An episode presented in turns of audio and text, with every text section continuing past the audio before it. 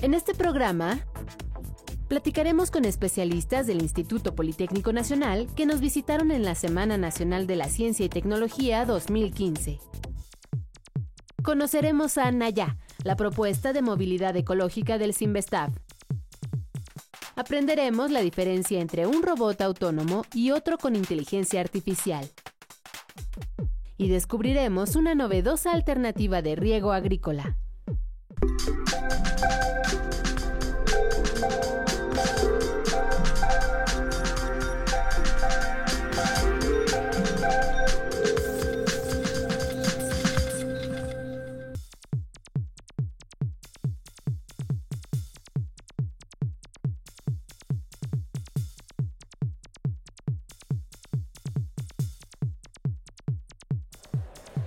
Bienvenidos a Factor Ciencia, yo soy Alejandro García Moreno y en esta ocasión me encuentro en la Semana Nacional de Ciencia y Tecnología 2015 que organizó el CONACIT.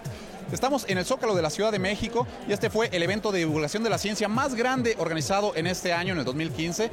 Aquí se reunieron científicos, divulgadores y también talleres interactivos para acercar la ciencia a las personas.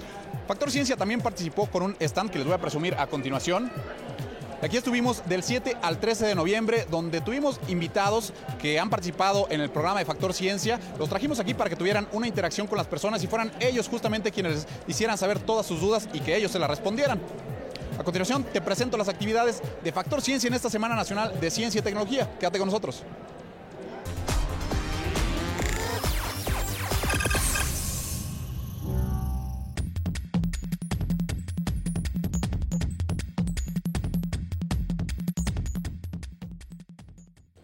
Y ahora les voy a presentar un vehículo bastante interesante, 100% mexicano y que ocupa tecnología de vanguardia, alternativas que pueden hacernos pues, dejar de depender de los combustibles fósiles. Estoy con el equipo del proyecto Naya del Simvestav, estoy con Andrés Rodríguez, Cristian Castro y Julio César Magallón. Bueno, pues ellos nos van a platicar qué es un coche de hidrógeno. Sí, así es. Bueno, este es un proyecto que estamos desarrollando en el Departamento de Química, el cual, bueno, eh, estamos en el área de electroquímica. Para producir esta energía eléctrica que va a utilizar el vehículo necesitamos dos combustibles, que es el hidrógeno, que está almacenado en un tanque, y el oxígeno del aire, que es como el que respiramos. Entonces, estos dos elementos son los que vamos a alimentar a la celda de combustible para que reaccionen, produzcan energía eléctrica, la regulamos y la alimentamos hacia los dos motores que son las ruedas. Entonces, de esta forma no contaminamos, porque únicamente dentro de la celda se lleva la reacción electroquímica de este hidrógeno oxígeno para producir agua, electricidad y un poco de calor. De hecho, su nombre de este vehículo es Naya, que en zapoteco significa limpio, porque únicamente desprende 5 mililitros de agua por minuto. Por lo tanto, pues es completamente amigable con el medio ambiente, porque esa es la única molécula que se lleva eh, dentro de la celda como reacción secundaria. Es, la, es el agua pura, inclusive con un pequeño, una filtración se la puede beber el ser humano algo, el corazón del, del Nayam es eh, las celdas, las celdas que tienen eh, el generador eléctrico. También puede ser aprovechado, no nada más, en este caso tiene la aplicación para el vehículo, pero puede ser aprovechado para generar electricidad. Yo desmonto mi, mi generador y lo puedo llevar a cualquier parte. Este generador eh, lo podemos desmontar fácilmente del vehículo. Nos llevamos ese generador, una electrónica de potencia muy pequeña y el tanque, y podemos llevarlo a una zona rural donde no tenemos energía eléctrica y con eso podemos prender eh, algún dispositivo eléctrico que necesitemos en ese momento. Por ejemplo, eso sí lo han hecho, eh, por ejemplo, para monitorear eh, las condiciones climáticas en algunas regiones del país. Bueno, pues nosotros, ¿qué les parece si vamos a ver cómo funciona el Naya? Quédense con nosotros. Sí, por supuesto.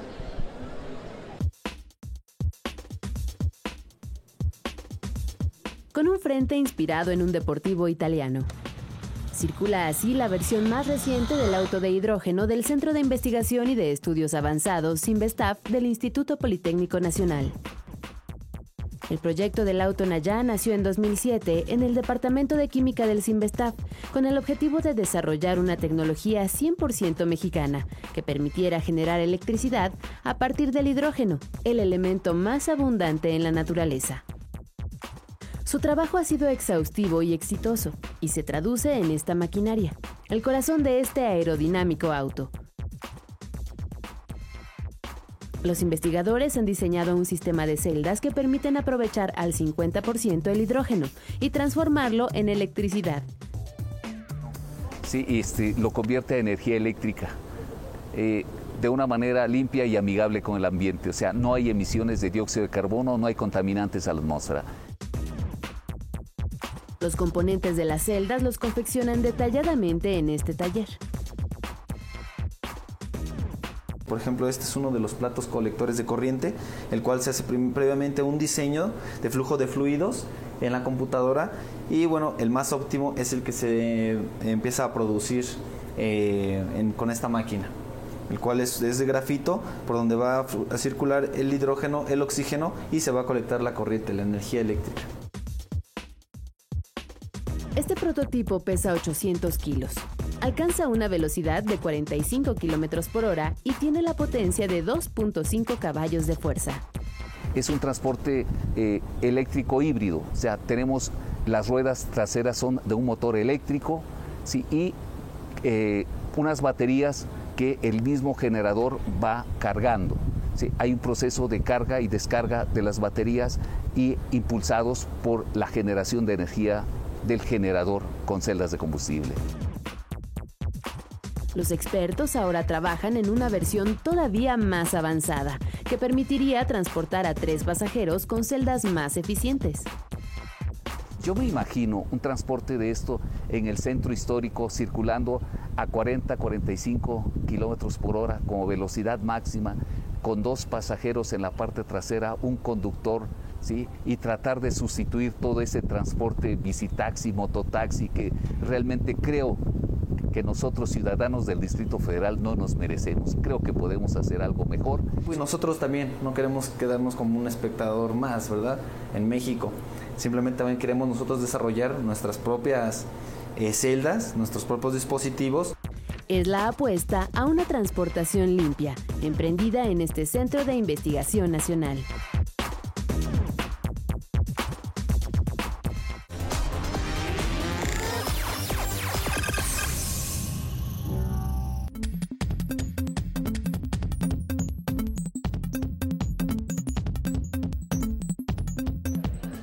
Continuamos en la vigésimo segunda Semana Nacional de Ciencia y Tecnología. Y aquí en el stand de Factor Ciencia, bueno, nos acompañó el equipo de robótica de ESIME Zacatenco, el taller de robótica de ESIME Zacatenco. Estoy con Juan José Muñoz, él es coordinador de este taller. Juan José, muchísimas gracias por acompañarnos. Gracias a ustedes por habernos invitado. Aquí nos dieron una explicación de cómo se construyen estos robots con los que ustedes han participado en competencias internacionales y que orgullosamente han traído medallas. Sí, sí, así es. Trajimos un grupo de cinco estudiantes y de los mejores que hemos tenido en concursos. Doctor, ustedes eh, continuamente están participando en competencias internacionales. ¿Qué es lo que se viene para el taller de robótica de CIME? Ahorita eh, estamos trabajando para que unos jóvenes asistan a Perú, pero la competencia más importante para nosotros cerrar este año es en Japón. Es una competencia de sumo el año pasado tuvimos segundo y tercer lugar y este año esperamos tener el oro, ¿no? Y vamos, estamos trabajando para eso. Oye, ahí en, el taller de CIME de Zacatenco, ustedes construyen los robots desde cero. Desde el diseño de, las tarjetas electrónicas se imprimen, se, hace la mecánica de los robots.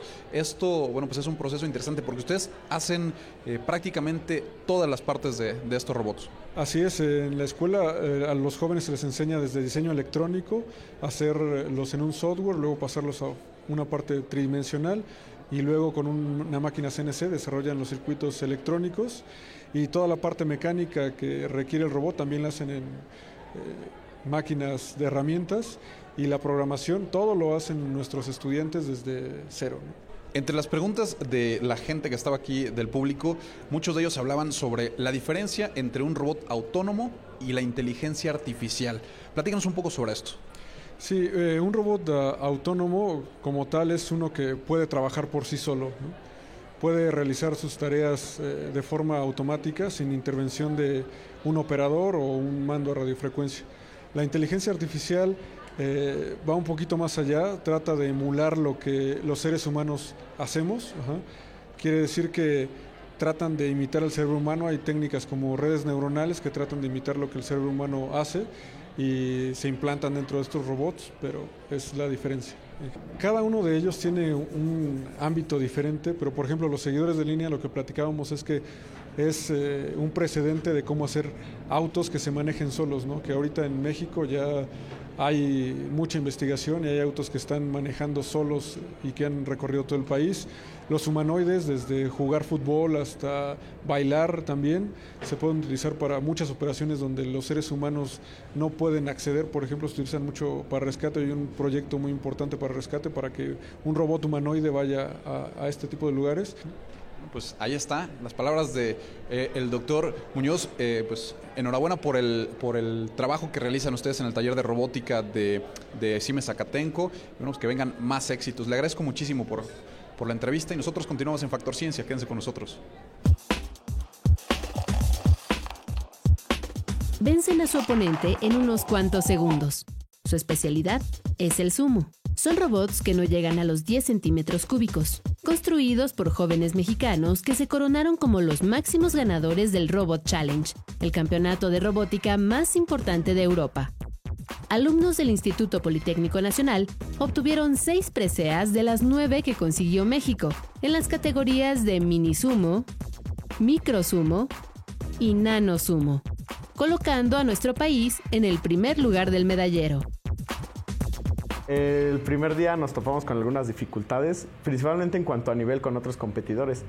Sin embargo, pues el desarrollo de nuestros robots durante la competencia y en el lapso de, de, un día a otro que se desarrollaba esta misma, pues tuvo ventaja sobre el enemigo. Los prototipos son autónomos. Cada parte de ellos debe de engranar en un sistema perfecto para sacar del dojo a su oponente. Y bueno, por ejemplo, en los de sumo, que son como estos, necesita tener una buena rampa y un filo adecuado. Y también que tenga una relación buena entre los motores y los imanes, porque si se adhiere mucho, no se va a mover el robot. Eh, bueno, principalmente estos son eh, categorías similares, que son básicamente sumos. Entonces lo que se trata es de sacar al oponente. Obviamente esto debe de constar de, de motores y de, y de una electrónica y bueno, de sus propios sensores. Sin embargo, para lo que hace la diferencia para ser un ganador, pues muchas veces es el empeño que le pongas. El Robot Challenge no es una competencia lúdica. Lo que está en juego es la capacidad de los participantes.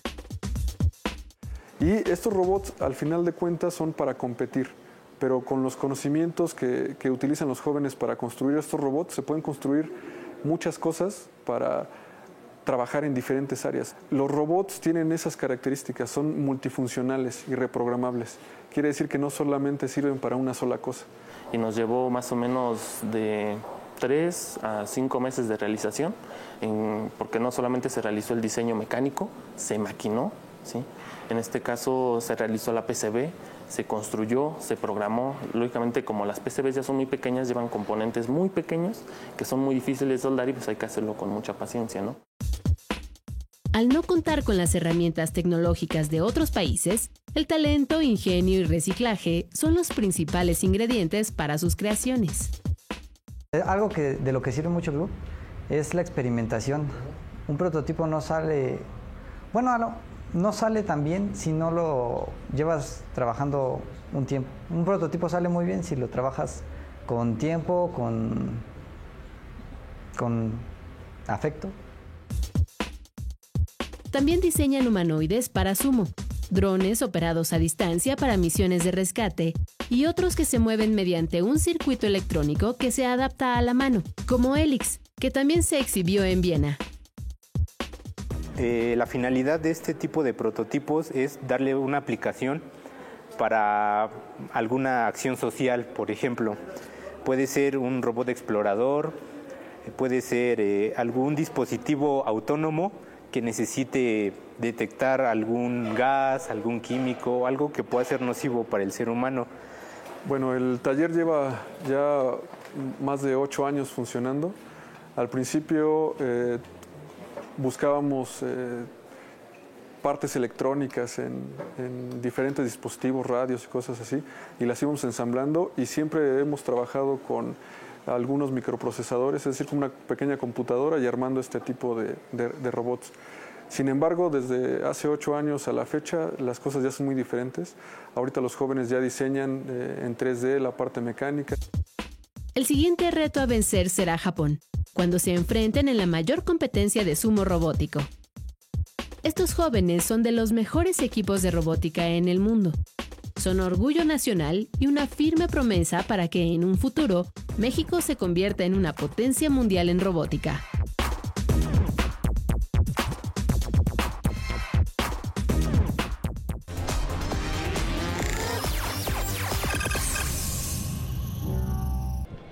Bueno, pues ahora me encuentro con Leonardo Rico, él es director comercial de la empresa Silos de Agua, que son, bueno, los productores de lluvia sólida. Leonardo, muchísimas gracias por esta entrevista. Gracias, Alejandro. Gracias por el espacio. Oye, platícame, ¿en qué consiste la lluvia sólida? ¿De qué se trata? La lluvia sólida es una innovación en donde le dimos un nuevo uso a un polímero. No es tóxico, es biodegradable y no soluble en agua. Este polímero, que físicamente parece azúcar, se coloca en el agua y queda como una gelatina una vez que esté hidratada en el agua.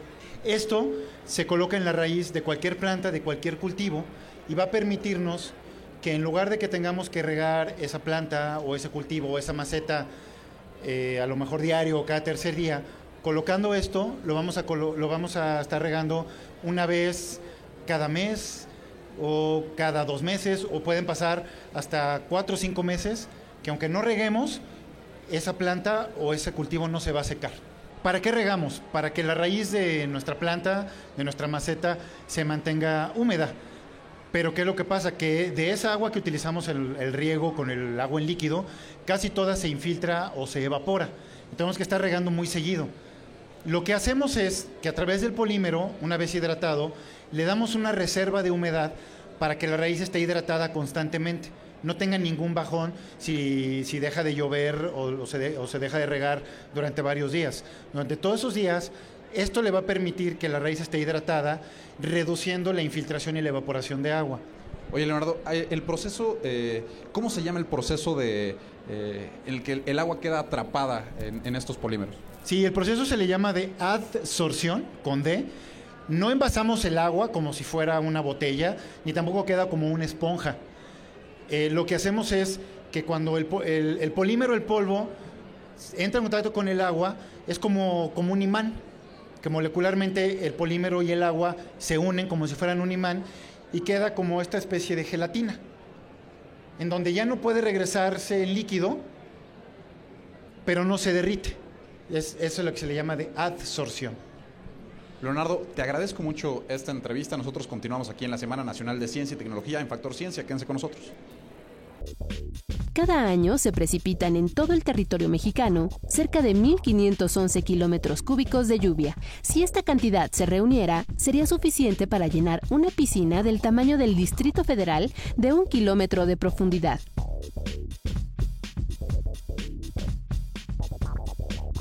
Usando la tecnología adecuada, parte de este líquido se podría almacenar en sacos para regar los campos en tiempos de sequía. Pero ¿cómo almacenar tal cantidad de agua en sacos? La respuesta está en un polvo granulado biodegradable de acrilato de potasio, desarrollado por el ingeniero Sergio Jesús Rico Velasco, egresado del Instituto Politécnico Nacional. Tiene consistencia muy parecida a la del azúcar, pero realmente es un polímero que puede absorber 500 veces su peso en agua y solidificarla convirtiéndola en gel. Desde el momento que este producto está en contacto con el agua, va generando cargas a nivel molecular que se llaman iones. Y esto representa que estos iones hacen una, un efecto como de imán y van atrayendo las moléculas del agua. Entonces aquí el agua no la, no la envasamos como si fuese una botella, sino que las moléculas de agua se adhieren al, este, al polímero. Lo que antes era agua líquida, gracias a la interacción con el polímero se ha convertido en agua sólida. Es un excelente sistema de riego. Puede utilizarse en árboles, en cultivos en el campo, en jardines urbanos o incluso en las plantas de interior en una casa. La lluvia sólida se mezcla con tierra y se coloca en la raíz de la planta, el árbol o en el surco donde se va a sembrar en el campo. Como es sólida, no puede filtrarse en el subsuelo y permanece alrededor de la raíz. De ahí, la planta puede tomar poco a poco el agua que necesita para sus funciones vitales. Esta tecnología no solamente sirve en los planes de reforestación. En zonas desérticas, por ejemplo, se puede cosechar agua de lluvia y almacenarla en estado sólido sin que se evapore o se ensucie. Bueno, pues continuamos con las actividades de Factor Ciencia dentro de la Semana Nacional de Ciencia y Tecnología y ahora estamos pues muy contentos porque nos acompaña Daniel de la Torre y también uno de sus amigos, un personaje de divulgación científica, porque es eh, uno de los retos eh, importantes para nuestro país, es difundir la ciencia. Y bueno, pues tú decías que, que, la ciencia tiene un problema de mercadotecnia, Daniel. Sí, no, no, no, de, hecho, vaya, eh, en la escuela ya afortunadamente está cambiando.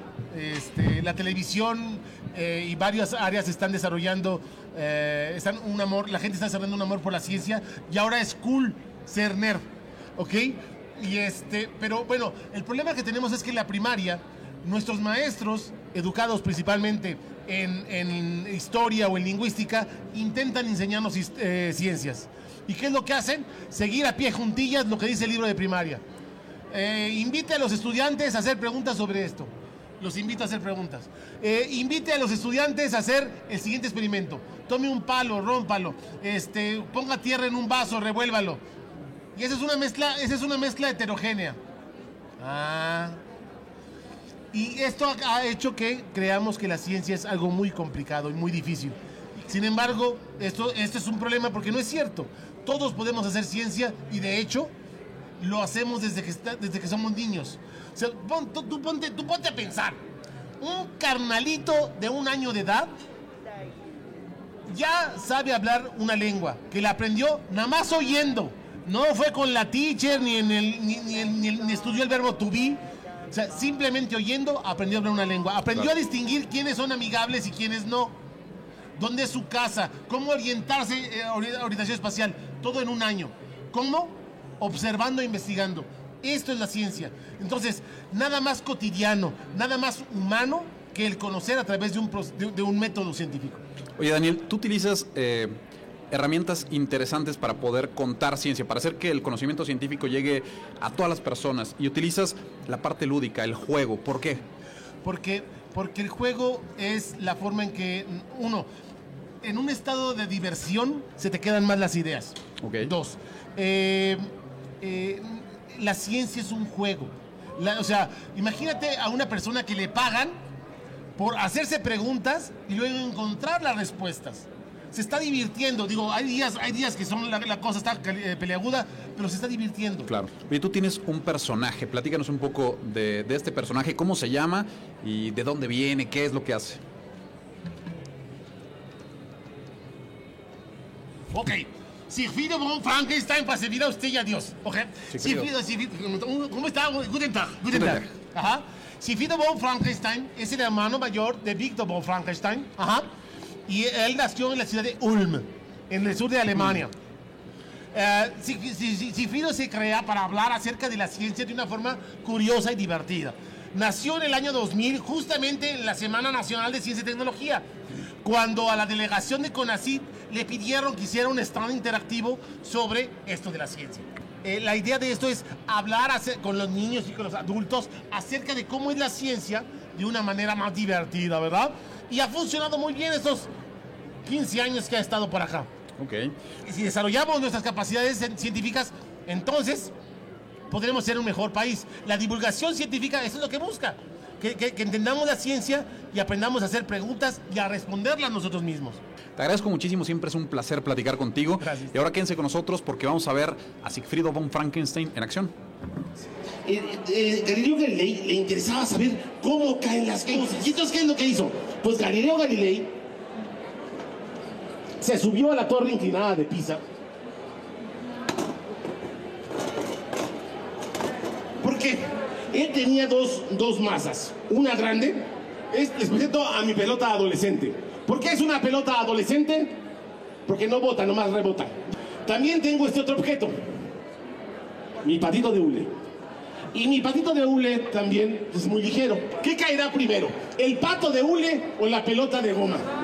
Ok, Galileo Galilei subió los 638 escalones de la torre, de la torre inclinada de Pisa. Ajá. Y tomó dos, dos masas. Una esfera de metal grande y una pequeña. Y entonces las arrojó hacia el piso. ¿Por qué utilizó la torre inclinada de Pisa? Porque al estar inclinada permitía una caída libre de los dos objetos sin que nada se estorbara. Entonces, pues vamos a hacerlo. Ahora sí le paso el este. Una, dos y tres. ¿Qué cayó primero? Iguales. Iguales, exactamente. Fue lo que descubrió Galileo Galilei. Todo lo que cae al suelo en este mundo cae a la misma velocidad. Se acelera a 9.8 metros sobre segundo al cuadrado. Ajá. Y todo cae igual. Porque no importa el tamaño o forma, cae al mismo tiempo.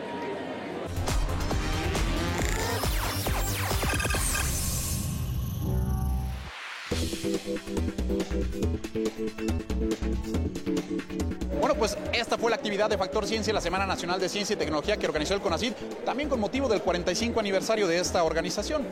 Te recuerdo que puedes seguirnos en Twitter, Facebook, visitar nuestro portal o descargar cualquiera de nuestros programas a través de iTunes. No olvides que seguimos investigando lo que ocurre en el mundo de la ciencia y la tecnología para llevarlo hasta tu pantalla. Yo soy Alejandro García Moreno y esto fue Factor Ciencia. Te espero la próxima semana.